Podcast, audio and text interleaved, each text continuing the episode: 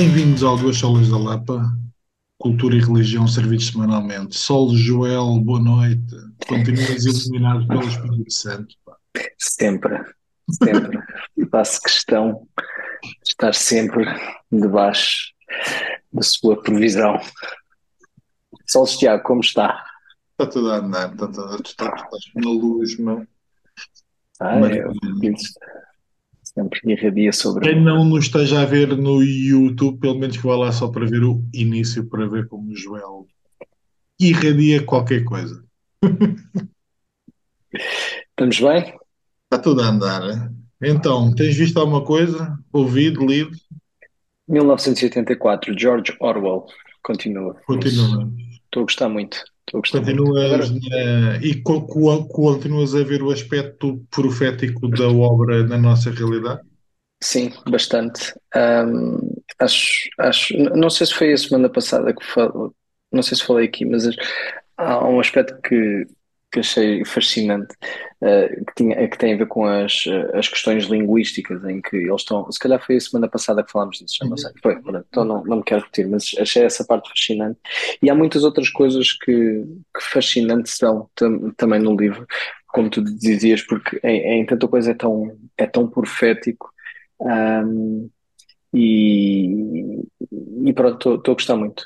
É mesmo daquelas obras que realmente uma pessoa ah, deve de ler. Quer dizer, não sei se deve ler, eu pelo menos estou a gostar bastante e Eu recomendo acho que também é uma altura para ler, mas depois também a questão da realidade acaba por tornar a obra provavelmente mais interessante do que há 15 ou 20 anos atrás. Aquilo que eu me lembro. É provável que essa realidade hoje seja mais catchy. Desculpa a expressão. Sim, sim, provavelmente, provavelmente. Ah, mas pronto, estou a gostar muito e a seguir a este, a próxima investida que eu também já tenho ali, comprei, o da Quinta dos Animais, portanto, esse deduzo que se- seja bastante mais rápido. Os porcos. Exato. Neste momento Ah. existe pelo menos umas 50 versões à venda, porque aquilo entrou em. em de- o- os direitos tornaram-se públicos, então toda a gente edita Pois, aquilo, seja só no. Só na versão escrita, seja em banda desenhada, mas há umas 50 edições no nosso pois eu, mercado. eu quando fui comprar, quando fui comprar, optei, porque gostei, gostei das capas e o preço também era, se calhar, provavelmente era o mais acessível. Ah, tanto um como o outro, 84 e o, e o Quinto dos Animais, é da, de uma editora que eu não conhecia, tu provavelmente conheces, que é a Antígona. Uhum. Não sei se é, conhece a Antígona, pronto.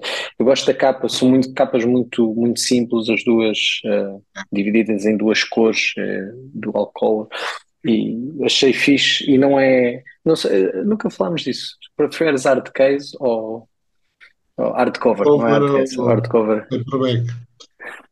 O que Paperback for mais, o que for mais barato, epá, depende. Há livros que vale a pena terem capa dura. Epá, mas ler é uma seca, dá-me cabo do braço.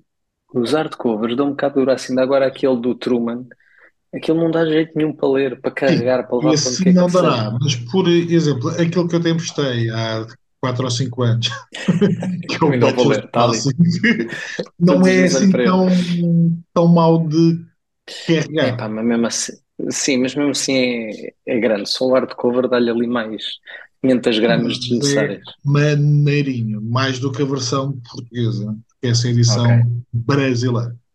Ok, ok, ok. E tu? Bem, eu não tenho lido gra- grande coisa, ou melhor, tenho lido Portanto, só leste 4 ou 5. Não, Não, não, tenho estado.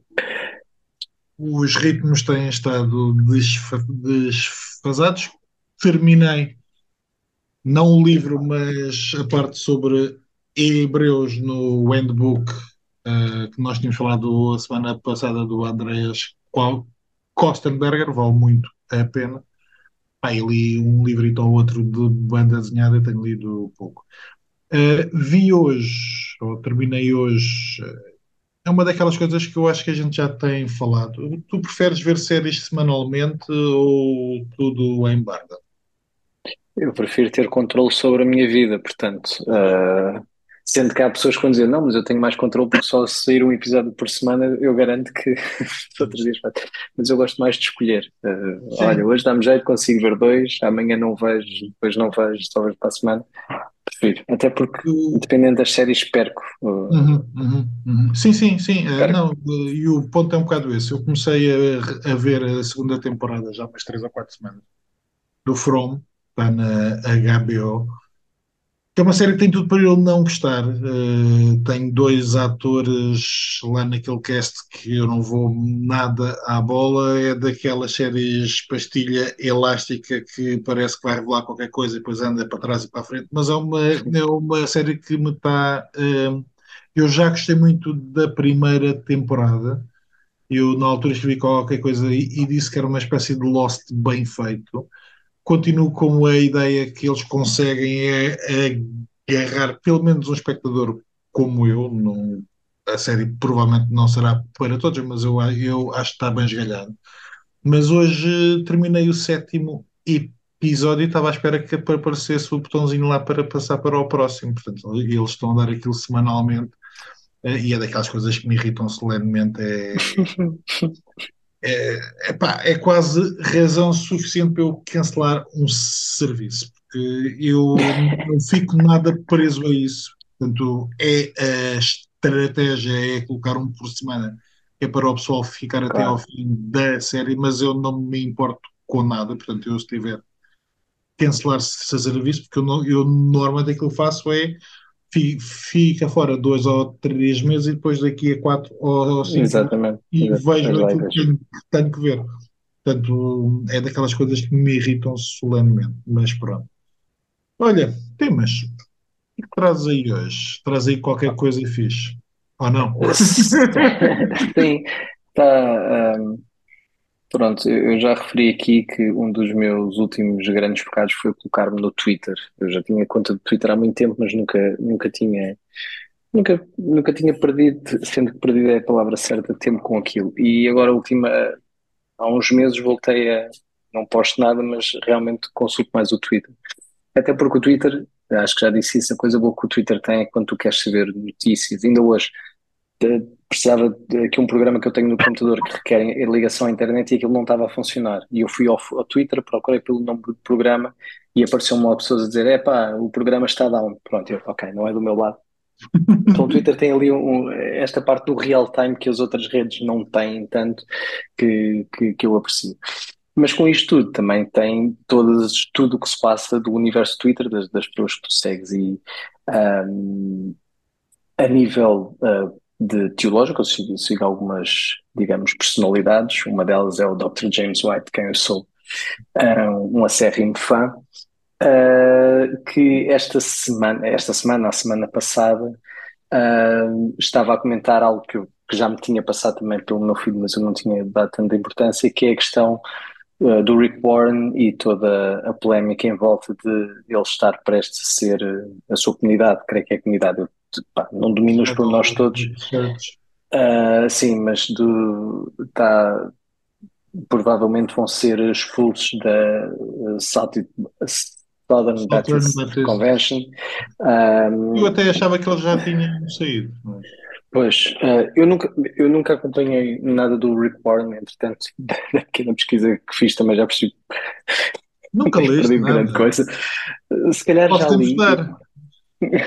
Se calhar já li, mas já percebi que, que pronto, é, que é estranho. Mas basicamente o tema que agora é quente, que o está a fazer, uh, ou que abriu a grande discussão agora e, e, que ele provavelmente será expulso, é um tema que, por exemplo, para mim, não nesta altura da minha vida, mas enquanto crescia, nunca seria um tema, até porque para mim sempre foi lógico estar do lado do Rick Warren, que tinha a ver com o pastorado feminino eu sempre cresci, por acaso estou a mentir, eu vim da Assembleia de Deus e na Assembleia de Deus realmente eu acho que não havia pastorado feminino. Mas a minha adolescência, ou seja, desde que eu tenho assim mais consciência das coisas, eu cresci numa, numa comunidade pentecostal e que havia pastores, eu sempre uh, me habituei a, a, a, que houvesse pastores.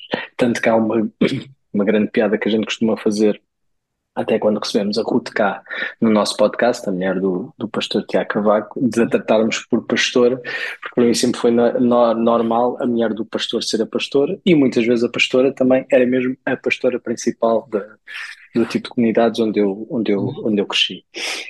Uh, e basicamente é isso. Um, o James White uh, apresenta, uma, e depois já te passo a palavra, apresenta uma posição que hoje em dia Uh, eu tendo a concordar mais, uh, e basicamente estou a, a, resumir muito e a parafrasear muito, mas o que ele diz é: um, a partir do momento que, que se abre uh, ou, ou, se dá aso a este tipo de coisas, de olhar para a Bíblia e achar que ela permite o pastorado feminino, um, tudo o resto que aí advém é, é, é, é ou seja, está-se a um passo de todas as outras coisas também começarem a ser uh, feitas à nossa imagem. Ou seja, hoje estamos a falar do pastorado feminino, mas facilmente numa década já estamos com ideias muito mais progressistas e de repente um, ah, quem diz o pastorado feminino já pode estar a falar de, de outras questões como uh, pastores homossexuais ou, ou todas essas coisas. Ou seja, a partir do momento que se abre uma coisa que parece muito pequena, uma vírgula muito pequena, de repente há todo um conjunto de coisas que mais à frente, avaliando da mesma forma que se chegou, olhando para a Bíblia da mesma forma que se olhou para o pastorado feminino, podemos chegar à conclusão que, bem, isto fazia sentido naquele tempo, hoje em dia, tendo em, tendo em conta o que a nossa Uh, uh, o que a nossa sociedade é, isto já não se aplica. E isso, conforme os anos vai passando, vai fazendo cada vez mais coisas sentido naquilo que uma pessoa diria que a Bíblia condena. O que é que tu achas acerca disto? Deixa-me voltar um bocadinho atrás. Uh, tu andas no Twitter, eu ando com o chat GPT. Uh, e então pedi-lhe a ele para fazer assim um pequeno resumo sobre o Rick Warren. E eu conheço o Rick Warren há uns, sei, uns 30 anos. Uh, o primeiro livro, se eu não estou engano, que teve muito sucesso e que era uma Bíblia para algumas pessoas principalmente em Portugal, era o The Purpose Driven Church, uh -huh. que era um manual de gestão, uh, essencialmente muito, muito virado para aquela questão de as pessoas se sentirem bem e de cativares uh, muito o seeker. Um, aqui o chat GPT disse-me, diz-me qualquer coisa como alguns críticos apontam a teologia de Warren como sendo superficial, pragmática, ecuménica, comprometida com o humanismo e o relativismo, e afirmam que Warren usa a Bíblia de forma seletiva e distorcida, adaptando-a aos seus propósitos e ao seu público-alvo. Isto faz-me lembrar que eu comprei um livro do Rick Warren porque havia malta a ler tanto na minha igreja como em algumas igrejas na altura com que a gente dava e a malta jovem eu senti-me na necessidade de ler. E tenho aqui a pontuação no Goodreads, chama-se The Purpose Driven Live e tem um 1 porque não dá para dar menos. Um, e é um bocado isso. Isso é... não foi agora, é o que tu estás a dizer. Isso, isso já, não, isto já seja... tem uns 20 anos. Ok. e é um livro que me irrita, primeiro porque é superficial, mas depois porque ele utiliza 50 versões da Bíblia um, consoante o objetivo que quer tirar do verso. Um, e quando tu vais ver a tua tradução ou aquelas traduções que nós temos como sendo melhores, mais fidedignas ao texto original, tu percebes uh, porque é que ele escolheu outras que não têm nada a ver com aquilo. Hum. Voltando à tua questão, contrário de ti, para mim nunca foi natural ter uh, mulheres pastoras, nem sequer mulheres uh, a ensinar homens. Uh, e eu acho que esse é o ponto mais cedo se fez luz na minha cabeça. Estamos a falar, salvo de primeira carta a Timóteo 2, 11 e 12, um, que diz qualquer coisa, a parte que fez ponto tem a ver com não exercer a mulher autoridade sobre o marido, algumas versões têm isto, ou autoridade sobre o homem. E aparentemente essa é a ideia no, no grego. Deixa-me contar-te uma história rápida. Eu fui durante muitos anos a um acampamento uh, e estava lá durante alguns acampamentos e já tinha, não sei se já era casado, se não, mas estaria próximo de, eh, já dirigi algumas reuniões de oração, eh, ou seja, só eu é que estava com as irmãs, já tinha experiência de pregação e de ensino em escola dominical. E lembro-me que em alguns verões o estudo ficava a cargo do, de um dos pastores, mas a mulher também dava alguns do estudo. Eh, e eles começaram a brincar comigo porque perceberam e depois falaram comigo e eu expliquei porque sempre que ela fazia o estudo eu saía. Eh, por, cau- por causa disto. Ou seja, ainda que a maior parte fosse jovens, havia já pessoas ehm, que, no meu entender, já seriam homens, ehm, e para mim o facto de ela estar a, a- a ensinar não ia certo com o meu entendimento do texto. Depois, o argumento era eu não estou a pregar, eu estou a ensinar, mas eu acho que Paulo, em alguns dos textos, ehm, tem a ver com isso. É a questão do pastor tem o objetivo de ensinar e de pregar, portanto, estas duas questões. Uh, e depois, quando tu tens a questão da autoridade, para mim sempre foi muito, muito claro desde muito cedo. Portanto, um, é uma coisa que me faz confusão, não no sentido teológico, faz-me confusão é como é que pessoas que às vezes defendem as mesmas coisas que eu começam a esticar o entendimento mais usual de, daquele texto. Então, e deixa-me deixa colocar assim, porque eu acho que as duas maiores críticas que podem ser, não é as duas maiores críticas, mas duas críticas comuns que, que são feitas é, pá, uma coisa era a sociedade machista daquele tempo, uhum. né? daí que, que Paulo tivesse a dizer essas coisas, mas isso claramente era o que fazia sentido naquela sociedade e não hoje em dia. Esse é um, um dos pontos. Uh, e o outro ponto será: epá, há muita gente que se converteu porque ouviu uma pastora pregar e chegou à fé por aí. Uhum. E como é que responderias a estas duas, a estas duas coisas? Ou seja, deixa-me começar pela segunda. Uh, nem tudo o que dá resultado uh, é defendido pela palavra. Ou seja, um, o resultado pragmático da coisa não pode ser o. Está-me a faltar o termo, o pêndulo pelo, pelo qual eu defino aquilo que faço. Ou seja, aquilo que eu faço, eu acredito que é através da palavra que eu descubro a vontade de Deus e não se resulta ou não. É assim, uh, o estádio da luz, o estádio de Alvalade e se calhar até alguns estádios mais pequenos têm muito mais gente e mais, e mais sócios do que a nossa igreja e provavelmente muitas vezes a, a, andam mais felizes do que nós. Portanto, uh, por isso é que eu te dizia, quando o Rick Warren traz aquele livro que se torna Bíblia para, muitos, é muito do ponto de vista de, de gestão, é quase a, a, a, Bíblia como um clube. Portanto, desse ponto de vista, não é pelo facto de Deus ter usado de misericórdia uh, que eu passo a acreditar em alguma coisa. E, e repara, eu até já vejo na é. nossa igreja em que falava sobre, em que explanava a minha opinião e houve uma irmã que à parte mostrou o seu descontentamento e choque com o facto de eu ter dito que não acreditava que mulheres pudessem ensinar. E o argumento foi esse. Mas eu conheço alguém que iniciou uma igreja, se não fosse ela, a igreja não tinha iniciado. E a minha resposta foi: se não havia homens, ótimo. A partir do momento em que haja homens, ela deveria ter uh, se colocado de parte. Uhum.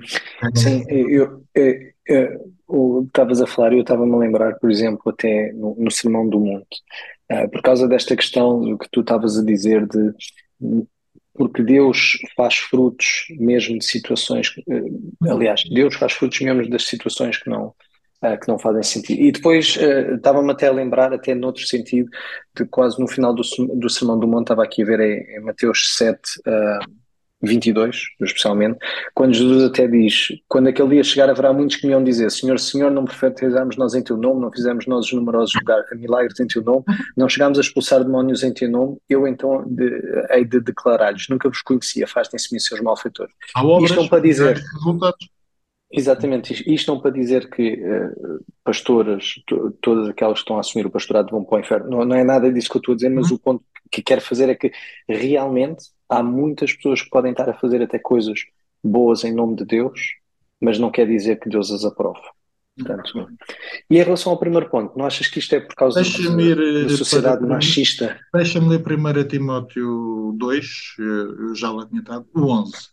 A mulher aprenda em silêncio, com toda a submissão, não permite que a mulher ensine nem exerça autoridade de homens, esteja, porém, em silêncio. Isto não quer dizer que Paulo obrigue as mulheres a estar em silêncio, porque em outras cartas ele vai recomendar a oração e que elas tenham palavras de profecia. Portanto, é porque primeiro foi formado Adão, depois Eva. E Adão não foi iludido, mas a mulher sendo enganada caiu em, tra em transgressão. Qual é o argumento de Paulo?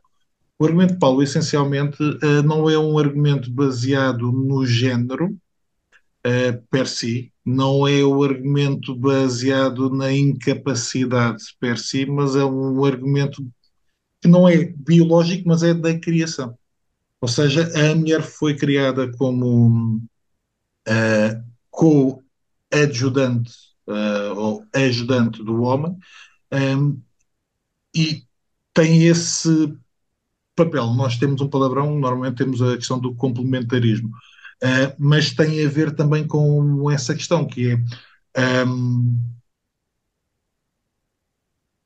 ela deve se submeter. Não, isso não quer dizer que seja uma submissão, já temos, já temos a falar aqui em outras questões. Um, não é uma questão de violência física, mas é, tem a ver com a ordem da criação. E Paulo vai um bocadinho mais à frente e parece que tem a ver também com a queda. Uh, portanto, coloca o ónus na mulher, apesar de nós, aparentemente, o texto diz que Adão estaria lá e Adão não exerceu a autoridade. Uhum. Mas tem a ver com toda esta questão que está presente na, na Bíblia de Gênesis até Apocalipse.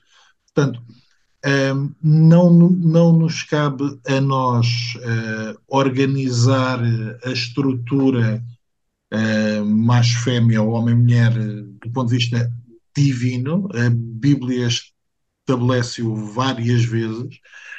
não parece que o ponto da Bíblia seja colocar a mulher debaixo dos pés do homem, Uh, mas Deus colocou o homem, uh, neste caso, também à frente da igreja, com esta responsabilidade. Ou seja, os homens devem ensinar e educar neste sentido. Um, agora, tu vais para outros textos e Paulo vai dizer várias vezes que as mulheres, e uma das razões pela, pelas quais a, a Lapa, defendendo que só o homem é pode ser pastor, uh, tem reuniões de mulheres para mulheres, uh, não há qualquer coisa contra a mulher a ensinar num determinado contexto. Certo. Portanto, isso, é, isso, Há, há, uns dias atrás falava com um amigo meu acerca de, das vezes da forma como olhamos a Bíblia e que e que muitas vezes este o tipo há, há certos tipos de interpretações que nos daria jeito segui-las e que levantariam menos menos questão. Ou seja, se a gente Sim, se, guiasse. cultural, isso é uma Não é? Era mais fácil. É, é acho que nenhum de nós e das pessoas que nós conhecemos fazemos, fazemos isto uma questão de não, uh, uh, é, isto é uma coisa muito afixo de se defender. Uh, não, não é aquela coisa, ninguém fica popular por, por defender uma coisa destas. Não, e, e repara, para mim entrou. E isto não quer dizer que nós não reconheçamos que as nossas mulheres da Igreja têm capacidades de ensino uh, estudam e preparam-se para quando estão uh, sim, sim, sim, sim. Para... Mas, mas, isto para dizer o quê? Que tomar este tipo de posições não, não, não, é por uma não é por mais nada a não ser do, do ponto de vista que eu vejo, pelo menos para mim, de, de, uma questão de, de humildade perante o que é que é o texto bíblico, ou seja, de tal como tu estavas a dizer, a partir do momento que a gente acredita que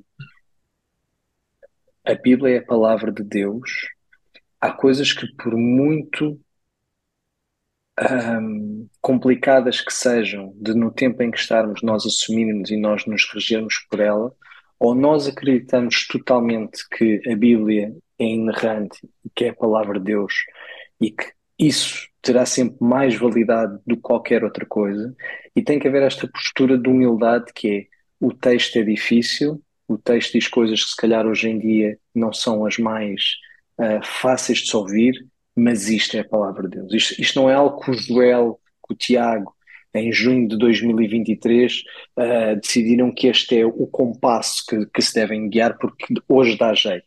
É a palavra de Deus e, a, e a palavra de Deus é, é intemporal. Dá jeito. Repara, a cultura, exatamente, últimos, a cultura nos últimos 20 anos, uh, mais até, mas uh, se tu começares a pensar no código Da Vinci, traz logo isso, que é a questão do papel da mulher, o papel daqueles que foram uhum. vencidos uh, pela historiografia oficial da Igreja. Eu estava a ler uma entrevista com o Frederico Lourenço por causa dos Evangelhos apócrifos e o argumento dele é houve um período em que a mulher tinha um papel de destaque na Igreja. Isso não é provado teologicamente, historicamente. Uh, obviamente, se tu fores para as seitas, se tu fores para uh, os falsos mestres que Paulo vai já escrever logo no início do, do, do, novo, do Novo Testamento, aliás, muitas das cartas do Novo Testamento têm a ver com os falsos ensinos, com os falsos mestres. Uh, portanto, não é, não, é um, não é um problema nosso, não é algo novo hoje. Sim, e, e só pequenino, até temos logo, há logo exemplos, por exemplo, imaginando que uh, os primeiros cristãos, sociedade judaica, e aliás isso estava a acontecer, lembro-me qual é a carta, já não sei onde é que, era em Hebreus que a gente uh, falou sobre isso, já não tenho a certeza, em que muitos deles estavam a voltar aos costumes judaicos, era em Hebreus, foi em Hebreus, agora que nós estamos, que é aquela coisa, bem, mais uma vez, como é o que a sociedade neste momento diz, o mais fácil é eu sou cristão, mas adapto-me aqui à minha cultura. E, e o escritor de Hebreus tem que estar a dizer: oi, oi, oi, malta, isto é para a frente, isto não, isto não é para trás. Essa, essa é uma, é uma do, de, das coisas, outra que eu me lembro, por exemplo, Paulo, quando está no Európago e, e toda a gente até que está a gostar, entre aspas, a gostar do seu discurso e de repente ele tem que falar da ressurreição, e de repente a ressurreição é tipo, mas por exemplo, Paulo podia ter comprometido também o que é que é o ensinamento bíblico. Não, uh, e, e, isto historicamente, e isto, isto historicamente, se a gente pegar agora, se, se, nós quisermos pegar a dizer que hoje em dia esta é a questão, é uma das questões, mas durante estes dois mil anos a Bíblia sempre se pôs em algumas coisas frente a frente com o que a cultura ensinava. Sempre foi assim, sempre foi. Portanto, esta uma postura, é por isso que eu digo que é pouco humilde em relação à palavra, em relação a como se, como se recebe a, a palavra dizer. Não, não, isto fazia sentido naquele tempo. Se fosse assim, desde o primeiro tempo havia coisas que tinham sido mudadas. Hoje éramos cristãos que ainda tínhamos costumes judaicos, éramos cristãos que não falávamos da ressurreição e assim por adiante até chegarmos aqui. Se fôssemos sempre, se, se o cristianismo tivesse que se adaptar à cultura e que, e que, não é isso. Sempre foi em, muita, em muitas coisas contra cultura, cultural e há de continuar a ser contracultural. Não, e tem a ver com um bocado isso. Eh, eu estava a ler, eu enviei estava a ler um, uma citação do Tom Nettles, um, ehm, que ele diz qualquer coisa como Rick Warren quer uma unidade sem confessionalismo. Um, ehm, uhum. No mundo caído e no meio de tantas confissões cristãs, unidade sem, sem confissão é uma falsa ideia, portanto, é Exato. ilusão. O que é que nos une? Não sabemos. É a Bíblia, mas cada um olha para a Bíblia de forma distinta. Exato. Eu, quando dei escola dominical sobre o credo, um, dos pontos era um, era um pouco esse: é, em que é que vocês acreditam? E a resposta mais, mais simples é a Bíblia. Ok, mas provavelmente há irmãos nossos têm outras confissões que, que acreditam um, e vão acreditar em coisas distintas, e há pessoas que provavelmente nós não consideraremos irmãos que dizem que também acreditam na Bíblia. E há outros que acreditam na Bíblia e em mais qualquer coisa. Portanto, quando nós utilizamos confissões, O objetivo é esse, é alinhavar e explicitar aquilo em que nós acreditamos. Aliás, nós temos uma escola dominical na, na igreja para chamamos de novos membros e de candidatos a batismo e ninguém é batizado ou aceito na igreja da Lapa sem aceitar aquela confissão. E isso permite que às vezes algumas pessoas possam ter a tentação de dizer ah, mas eu não acredito nisto. Pois mas, para entrar disseste que sim, está aqui, a confissão diz isto, isto, isto. Portanto, uh, faz-me confusão que alguém que pertença a, a aos batistas do, do Sul, uh, venha dizer coisas que vão contra a confissão de fé. E que acho que isso não traz uh, nada.